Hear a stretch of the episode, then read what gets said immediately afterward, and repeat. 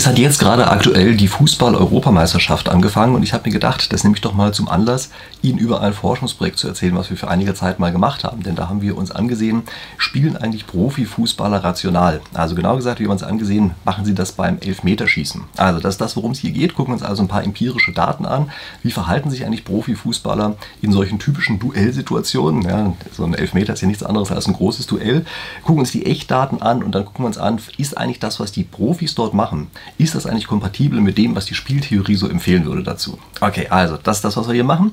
Die Mitglieder des Projektteams blende ich Ihnen hier einfach mal ein. Das ist natürlich immer so eine Sache, ist viel Arbeit äh, viele Sachen, die man berechnen muss und sowas. Das heißt, also, es macht nie äh, einer alleine, sondern das müssen wir mehrere zusammen machen. Also hier war es so. Und ähm, ja, dann würde ich fast sagen, ach so, ich es vergesse, wenn Sie sich für Spieltheorie im Allgemeinen interessieren, ist das vielleicht eine gute Gelegenheit, dass Sie sich einfach meinen Kanal mal genauer zu Gemüte führen in Form eines Abos, damit Sie dann eben jede Woche hier mit dabei sind. Ich mache immer solche Alltagsthemen zur Spieltheorie. In diesem Fall ist es eben einfach mal Fußball. Okay, so und jetzt gucken wir uns gleich mal die theoretische Struktur des Elfmeters an. Das ist nämlich so, dass hier der Ball so schnell vom Schützen bis zum Tor kommt, dass es unterhalb der Reaktionszeit liegt. Also es wird eigentlich immer viel darüber geredet, dass die Spieler irgendwie sozusagen bluffen, ja, dass die versuchen anzutäuschen und machen die eine oder die andere Richtung oder sowas. Aber faktisch ist es so, dass wir es hier mit einer gleichzeitigen Entscheidung zu tun haben. Und das ist etwas, was man spieltheoretisch besonders leicht behandeln kann. Also das ist schon mal eine Sache, die ja da ist. Also findet man das auch oft in spieltheoretischen Lehrbüchern, allerdings meistens ohne Echtdaten, also immer als rein theoretisches Modell. So. Und das war sozusagen eine der Lücken, die wir hier einfach mal schließen wollten. Des Weiteren ist die Situation, die wir hier haben, ein sogenanntes Nullsummenspiel. Also immer das, was der eine gewinnt, verliert der andere. Ja, ganz einfach. Also wenn der Ball reingeht, dann hat sozusagen der Torwart verloren, der Schütze hat gewonnen. Im anderen Fall, wenn er gehalten wird oder eben nicht reingeht, dann hat sozusagen der Torwart gewonnen. Das heißt, es gibt hier keine Möglichkeit für diese beiden Spieler miteinander zu kooperieren. Also es gibt gar kein Kooperationspotenzial. Das ist anders als in vielen anderen Spielsituationen. Also sehr viele Spielsituationen, die wir hier sonst behandeln, sind eigentlich so aufgebaut, dass die keine Nullsummenspiele sind, sondern dass da die Spieler immer so ein partielles Interesse haben, zumindest teilweise miteinander zusammenzuarbeiten. Wie gesagt, das ist hier anders. Und es ist noch eine besondere Situation, die wir haben, ist nämlich ein sogenanntes Diskoordinationsspiel. Ähm, das heißt, der eine versucht sich mit dem anderen zu koordinieren, daher die Koordination, und der andere versucht genau diese Koordination zu verhindern. Also der Torwart versucht in genau die gleiche Richtung zu springen, in die auch der Schütze schießt, und der Schütze versucht eben genau das zu verhindern. Und da liegt jetzt sozusagen so ein Denkprozess zugrunde. Ja? Also der ähm, Spieler fängt einfach an und sagt, ja, okay, der denkt bestimmt, ich spiele jetzt in die eine Richtung, und weil er das denkt, spiele ich in die andere, aber weil er denkt, dass ich das gedacht habe, muss ich ja wieder in die ursprüngliche Richtung spielen und so weiter. Das heißt, wir haben so einen Prozess, so ein geschachteltes Denken, ja, weil er denkt, dass ich denke, dass er er denkt, dass ich denke und so weiter und so weiter. Und man könnte meinen, das konvergiert nicht, aber es ist nicht so, es konvergiert doch. Und zwar konvergiert das Ganze zum sogenannten Nash-Gleichgewicht in gemischten Strategien. So, was ist das? Also klingt natürlich schön, aber ist Nash-Gleichgewicht, darüber über den, in meinem Kanal hier öfter mal gesprochen. Ähm, das ist in dem Fall hier also vielleicht nicht so relevant, was das ist, aber die gemischte Strategie ist hier relevant. Nämlich bei der gemischten Strategie kommt es darauf an, dass man nicht einfach eine reine Verhaltensweise wählt, also zum Beispiel der Torwart springt nicht immer nach links, sondern er muss eben mischen, zufällig, möglichst zufällig, und das muss er eben machen, ohne einen expliziten Zufallszahlengenerator mit dabei zu haben. Also eine relativ schwierige Aufgabe. Wir werden noch sehen, ob das klappt oder ob das nicht klappt. Und wie sind wir jetzt also zu unseren Daten gekommen oder welche Daten haben uns erstmal interessiert? Also wir haben erstmal das Tor gedanklich in sechs verschiedene Zonen eingeteilt, nämlich einmal in oben und unten und zum anderen in links, Mitte und rechts. Ja, da gibt es sich dann sechs verschiedene Zonen. Und dann haben wir uns einfach angesehen, äh, wohin wird denn eigentlich jedes Mal gespielt. Um das besser verstehen zu können, müssen wir uns weiterhin ansehen, wie eigentlich die Spieler oder wir es aus Sicht der Spieler sehen. Äh, da können wir nämlich auch nicht einfach sagen rechts oder links, sondern es kommt darauf an, ob das ein Rechts- oder Linksfüßer ist. Also die Spieler haben eine natürliche Seite, sozusagen eine starke Seite ähm, und die haben eine schwächere Seite. Das heißt, wir müssen jetzt also immer noch rauskriegen, was ist das eigentlich für ein Spieler? Ist das eigentlich einer, der, dessen rechte Seite die starke Seite ist oder dessen linke Seite die starke Seite ist? Und müssen dann sozusagen klassifizieren, wo spielt er denn eigentlich hin, gegeben seine starke oder schwache schwache Seite. Ja, also beim Tor reicht links, Mitte, rechts. Beim Spieler braucht man noch diese Zusatzinformationen, ähm, also was, wie er sozusagen selber individuell aufgebaut ist. Ja, da müssen wir sozusagen umkodieren, ob das nicht einfach in rechts und links, sondern in stark und schwach. Okay, was haben wir dann gemacht? Dann haben wir erstmal eine Datenbank angelegt mit mehreren hundert solchen Elfmeterschüssen und haben uns genau angesehen, was passiert dort eigentlich. Ja? Also was, äh, wo kommen die her? Das ist also alles irgendwie ganz hohe Liga und sowas gewesen. Ja? Und äh, als Datenquellen haben wir da tatsächlich einfach YouTube-Videos, Spieleberichte, teilweise auch vorhandene Datenbanken genommen. Ich muss dazu sagen, äh, das ist also wie gesagt jetzt nicht ganz aktuell diese Studie.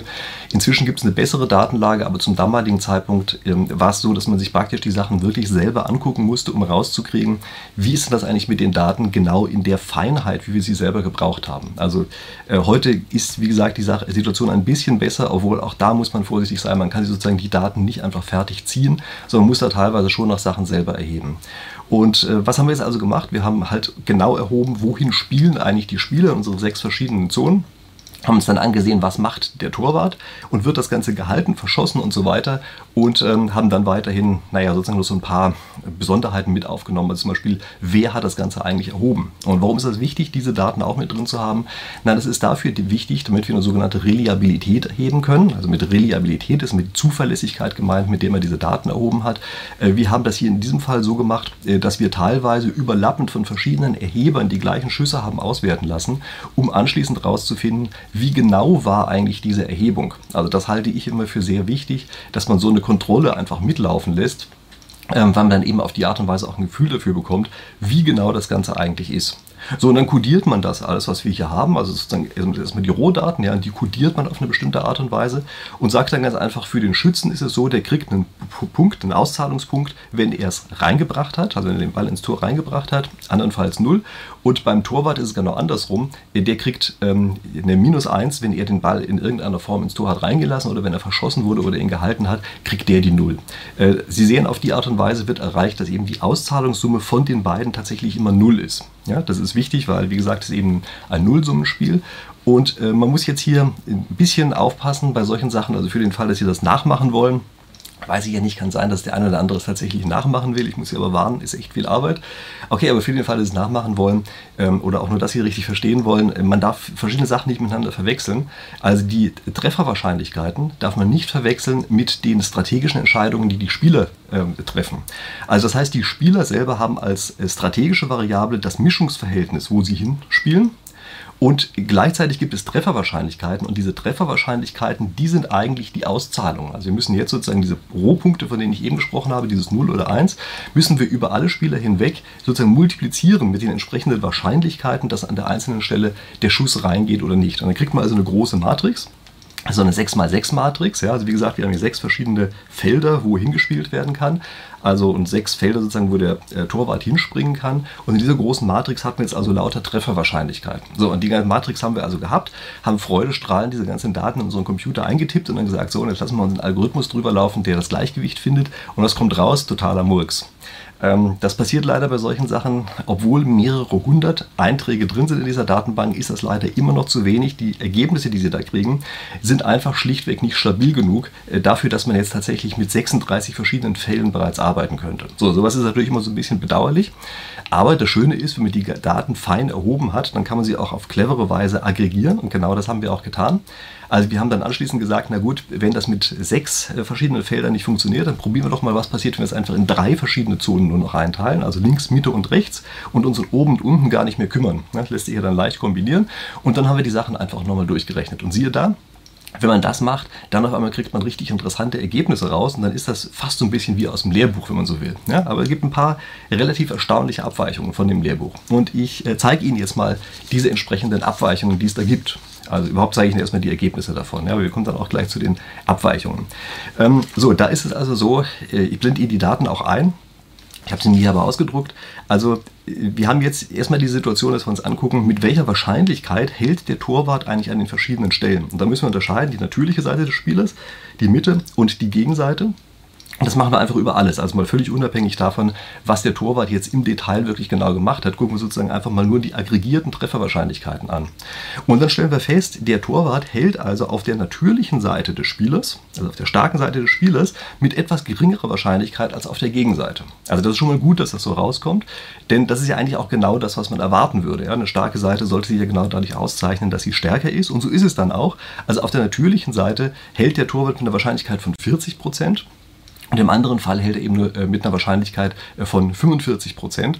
Äh, das heißt bei der, bei der Gegenseite. Das heißt also, das ist wie gesagt erstmal genau das, was wir auch erwartet haben. Also das ist schon mal eine schöne Geschichte, wie gesagt. Und jetzt gucken wir uns an, wie sind eigentlich daraus resultierend die Wahrscheinlichkeiten, mit denen im Gleichgewicht, also in der, im, beim rationalen Verhalten, ja, Rationalverhalten, wo die beiden im Gleichgewicht zueinander sind, was sollte jetzt eigentlich passieren? Und da ist es so, dass äh, wir gucken uns erstmal kurz den Schützen an. Äh, beim Schützen sollte er in die Mitte mit 17% Wahrscheinlichkeit spielen und auf die beiden Seiten mit etwas mehr als 40% Wahrscheinlichkeit. Relativ ausgewogen. Das wird Sie jetzt vielleicht ein bisschen wundern und Sie werden sagen, komisch, warum soll der denn eigentlich ausgewogen auf die beiden Seiten spielen, wo doch bei der natürlichen Seite erkennbar mehr reingeht. Und warum das so ist, sehen Sie sofort, wenn Sie sich die optimale Gegenstrategie des Torwarts ansehen. Denn was der Torwart jetzt macht, ist, der müsste, müsste mit größerer Wahrscheinlichkeit im Gleichgewicht auf die natürliche, also auf die starke Seite des Schützen springen. Warum muss er das eigentlich machen? Also können Sie sich mal kurz überlegen, was heißt das eigentlich, dass er das so macht? Nun, damit erreicht er, dass der Schütze auf dieser Seite eben auch keinen Vorteil mehr hat. Also würde der Torwart in jede Richtung gleich oft springen, dann würde er dem Schützen ja einen leichten Vorteil für seine stärkere Seite überlassen. Und infolgedessen ist es so, dass der Torwart also im Gleichgewicht sozusagen auf die stärkere Seite seines Gegners auch stärker reagieren muss. Er musste also mit sozusagen deutlich erhöhter Wahrscheinlichkeit, in diesem Fall bei uns also mit 52-prozentiger Wahrscheinlichkeit, hinspringen und die, auf die Gegenseite nur noch mit 38 Prozent Wahrscheinlichkeit. Also das ist erstmal die Situation, wie das Ganze in der, äh, sozusagen in der Rationallösung aussieht, wenn die beiden Spieler vollständig rational wären und aufeinander reagieren. Und jetzt äh, gucken wir uns mal ganz kurz an, was passiert tatsächlich. Also was ist in unseren Daten eigentlich zu beobachten. Werfen Sie auch hier zunächst mal einen Blick auf den Torwart und Sie werden hier sehen, dass der Torwart ähm, bei dem, was er macht, relativ nah dran ist. Also es gibt natürlich immer kleine Abweichungen, die Sie auf die Art und Weise sehen, ja, so weiß ich, ähm, aber vom Prinzip her ist es so, dass der Torwart also tatsächlich, äh, also erstmal etwas häufiger auf, äh, auf die natürliche Seite springt und dass er sich insgesamt fast exakt an diese Gleichgewichtsstrategie hält über alle Spiele hinweg, wie gesagt. Werfen Sie jetzt aber mal einen Blick auf den Schützen. Und das ist eine sehr interessante Sache. Da werden Sie feststellen, dass es hier auf einmal ganz klare Abweichungen gibt. Sie werden nämlich sehen, dass auf einmal der Schütze der, auf die Mitte des Tors deutlich zu selten zielt. Also er müsste es eigentlich mit einer Wahrscheinlichkeit von 17% machen, macht es aber nur mit einer Wahrscheinlichkeit von 6%. Und jetzt muss man sich kurz fragen, was ist das denn eigentlich komisches? Also wieso weicht hier ein Profifußballer, ja, also die besten, sind die besten äh, Fußballspieler, die das Land so zu bieten hat, ja, äh, die, was machen die eigentlich? Wieso, wieso weichen die systematisch davon ab? Warum spielen die zu selten auf die Mitte? Und das kann man ganz leicht erklären, indem man sich klar macht, dass es hier eben nicht einfach nur darauf ankommt, für die Mannschaft das Optimale herauszuholen, sondern auch für sich selber. Also die Situation, die wir dort in der Mitte haben, also Schütze zielt und spielt auf die Mitte, Torwart bleibt einfach wie angewurzelt stehen, kriegt den Ball an den Kopf, Peng, Ball fliegt wieder raus und äh, ist nicht ins Tor reingegangen. Das ist eine fürchterlich peinliche Situation für den Schützen. Also es gibt seltene Fälle dieser Art, die genauso aussehen. Da muss man beim Zugucken sich wirklich kaputt lachen. Die sind auch teilweise auf YouTube, sind echte, auf YouTube echte Hits geworden, einfach weil das so idiotisch aussieht, dass der Torwart einfach gar nichts macht und der Ball trotzdem nicht reingeht. Und ähm, um diese Situation, die eben sehr peinlich ist, zu vermeiden, handelt der Schütze auf eine bestimmte Art und Weise, nämlich er handelt eben auf die Art und Weise, dass er die Situation zu selten sozusagen heraufbeschwört. Ja, also er spielt zu oft irgendwo anders hin. Und wo spielt er denn öfter hin? Na, es ist klar, dass er dann auswählt, eben auf seine natürliche Seite zu spielen, äh, was in diesem Fall vielleicht auch gar nicht so fürchterlich schlecht ist. Ja? Also Sie merken, da ist er ja gar nicht so weit von, äh, von der äh, Optimalstrategie sozusagen entfernt. Also das heißt, der Hauptunterschied, den wir hier haben, ist der, dass wir hier tatsächlich ähm, zu wenig auf die Mitte spielen und eben, naja, tatsächlich etwas zu oft weicht er dann auf auf seine starke Seite. Aber nur ein bisschen. Ja? Also so schlimm ist das nicht. Man muss sich jetzt natürlich fragen, wie kann sich eigentlich der Schütze oder der Torwart in so einer solchen Situation eigentlich noch verbessern? Ähm, interessanterweise ist es so, dass der Torwart sich hier in diesem Fall verbessern kann, indem er noch etwas öfter springt, als er es tut. Ähm, es sieht für mich fast so aus, als hätten die Torwarte, als wären die trainiert worden, tatsächlich auf diese spieltheoretische Optimallösung hin zu handeln. Was sie nicht bedacht haben, ist, dass die Schützen es eben nicht tun, dass die Schützen davon abweichen. Und weil die Schützen etwas davon abweichen, deshalb sollte es der Torwart auch tun. Er sollte noch ein bisschen häufiger zu irgendeiner der Seiten springen. Äh, Im Zweifelsfall eher noch ein bisschen häufiger zu der natürlichen Seite des Spielers, wenn er die denn kennt, ähm, als einfach in der Mitte stehen zu bleiben. Äh, es gibt einen ganz interessanten Artikel ähm, in äh, einer psychologischen Zeitschrift. Da wurde gesagt, dass die Spieler, die, die äh, Torwarte, zu oft springen. Da hieß es, es wäre ein Bias for Action. Ja, das ist in der Psychologie so ein bekannter Begriff, ja, dass man sagt, es muss ja irgendwas gemacht werden. Sie kennen das vielleicht von der derzeitigen Politik, ja, dass man immer sagt, die Situation ist ganz schlimm, wir müssen irgendwas machen. Ja, das ist dieser Bias for Action. Und es ist halt häufig, eigentlich manchmal schlauer, einfach sozusagen stehen zu bleiben, nichts zu tun. Und in dieser psychologischen Zeitschrift wurde also gesagt, das treffe jetzt genau für die Profifußballer zu, für die Torwarte. Das ist aber eine völlige Fehlinterpretation. Das ist also falsch, wie man hieran sieht. Die haben keine spieltheoretische Analyse gemacht, sondern eine andere Art von Analyse. Und ist es also tatsächlich so, dass die Torwarte eher ein bisschen zu oft stehen bleiben und hier noch mehr Action zeigen müssten, also einfach in irgendeine der beiden Richtungen springen, also abweichen von der Optimallösung, weil sie wissen, dass die Schützen entsprechend abweichen. Wenn Sie jetzt fragen, wie können Sie eigentlich die Schützen noch verbessern? Dann ist es so, dass die sich tatsächlich, also zumindest für die Mannschaft, verbessern könnten, indem sie noch ein bisschen öfter auf die Mitte spielen, als sie es im Augenblick tun. Also manchmal trauen sie sich das, aber sie tun es signifikant zu selten. Das heißt also, sie würden der Mannschaft einen Gefallen tun, diese eigene Peinlichkeit in Kauf zu nehmen und tatsächlich noch etwas häufiger auf die Mitte zu spielen. Nicht zu oft natürlich, also man darf das nicht übertreiben, aber schon deutlich hier, als es im Augenblick der Fall ist. Und da gibt es noch eine Sache, die konnten wir jetzt leider bei der Analyse, wie ich sie bisher gezeigt habe, noch nicht genau zeigen, aber die ergibt sich doch relativ stark, wenn wir nochmal auf unsere sechs verschiedenen Felder äh, zurückkommen. Dort zeigt sich nämlich, dass es sehr, sehr schwer für einen Torwart ist, in den Ecken oben die Bälle zu halten. Das heißt also, das ist eigentlich der Ort, wo die Schützen ebenfalls noch ein relativ hohes Potenzial haben, mehr zu verwandeln. Allerdings, das wird auch signifikant zu selten gemacht, also wenn wir uns hier sozusagen stark genug auf unsere eigenen Ergebnisse verlassen können. Aber es wird eben doch zu selten von den Schützen gemacht, weil auch das eben eben wieder zu einer Peinlichkeit führen kann. Denn die Schüsse, die in die oberen Ecken gehen, die werden eigentlich, wenn sie denn nicht reingehen, normalerweise nicht nicht gehalten, sondern sie werden verschossen. Und das ist ebenfalls wieder eine peinliche Situation. Also sie wollen natürlich nicht als derjenige Schütze in die Geschichte eingehen, der Elfmeter verschossen hat. Und deshalb wird auch das ein bisschen zu selten verwendet, dass sie in diese, in diese oberen Ecken versuchen reinzuziehen. Ja, das heißt, sozusagen der Ratschlag wäre, ähm, wenn Sie tatsächlich für Ihre Mannschaft als Schütze noch mehr rausholen wollen, nehmen Sie eher eigene Peinlichkeiten in Kauf und machen Sie das. Äh, mir ist natürlich bewusst, dass, da, wenn ich diesen Rat den einzelnen Fußballspielern gebe, das für den Einzelnen sozusagen ein Bärendienst sein kann, den ich hier erweise. Einfach deshalb, weil natürlich für seine eigene Karriere das wichtig ist, was er selber macht. Und immer dann, wenn Sie eben so einen peinlichen Verschießer oder äh, peinliches Halten haben, das ist natürlich immer schlecht für die eigene Karriere. Ja, also da sehen Sie, haben Sie den Interessenskonflikt zwischen der Mannschaft und dem einzelnen Schützen, der hier erklärt, wo diese Abweichungen herkommen. Da gibt es noch ein anderes Ergebnis, was ich zumindest mal kurz nennen möchte. Da weiß ich noch nicht ganz genau, was wir damit anfangen, aber wir haben uns einfach mal angesehen, wenn wir die verschiedenen Richtungen uns ansehen, was die Mannschaften, äh, also die einzelnen Schützen der Mannschaften machen in einer Sequenz von elf Metern, da fällt auf, dass es hier so etwas wie so eine serielle äh, Korrelation gibt. Also die sozusagen, was der eine in der einen Richtung gemacht hat, macht der nächste mit größerer Wahrscheinlichkeit auch in diese Richtung. Das ist eine ganz komische Sache. Äh, da weiß ich aber wirklich noch nicht, was man daraus davon zu halten hat und was man damit machen soll. Also wir sind dran. Wir werden uns jetzt noch weitere Daten besorgen. Also in der nächsten Zeit gibt es wieder noch mal welche. Gibt inzwischen auch bessere, neuere Daten Datenquellen gibt auch neuere Auswertungsmethoden. Äh, die ganzen Sachen werden wir mit einbeziehen und dann werden wir nochmal ansehen, sind eigentlich diese Ergebnisse, von denen ich jetzt gesprochen habe, in dieser Form eigentlich stabil oder äh, gibt es da inzwischen noch weitere Neuerungen dazu? Ich würde nicht erwarten, dass sich das sozusagen das Grundprinzip bisher geändert hat, aber ich kann mir vorstellen, dass es uns vielleicht mit den neuen Daten gelingt, doch auch noch wieder äh, diese 6er, also 6x6 Matrix genauer auszuwerten. Denn das ist natürlich eine Sache, die man gerne haben möchte, dass man sozusagen diese feineren Ergebnisse auch noch hat. Also es kann sein, dass wir sozusagen feinere Ergebnisse bekommen. Ich glaube nicht, dass wir die bisherigen Ergebnisse völlig über den Haufen werfen werden. Okay, das war das, was ich sozusagen hier an Tipps und an Ergebnissen dieser äh, Studie mitgeben kann wie immer jetzt diese Spielsaison weitergehen wird. Also wird hier nicht so wahnsinnig viel in den Stadien stattfinden, aber wie auch immer sie weitergeht, ich wünsche Ihnen viel Spaß dabei. Vergessen Sie nicht, auch meinen Kanal zu abonnieren, damit Sie sozusagen zwischen den reinen Unterhaltungsfußballspielen auch immer noch irgendwelches ähm, tolle Nahrung, tolle Nahrung bekommen für Ihren Kopf. Ja? Nicht nur für den ähm, Fußballgeist, sondern auch für die anderen Bereiche. Das ist das, was ich auf dem Kanal hier mache. Und auf die Art und Weise sehen wir uns dann hier in der nächsten Woche. Ich freue mich drauf. Bis dahin.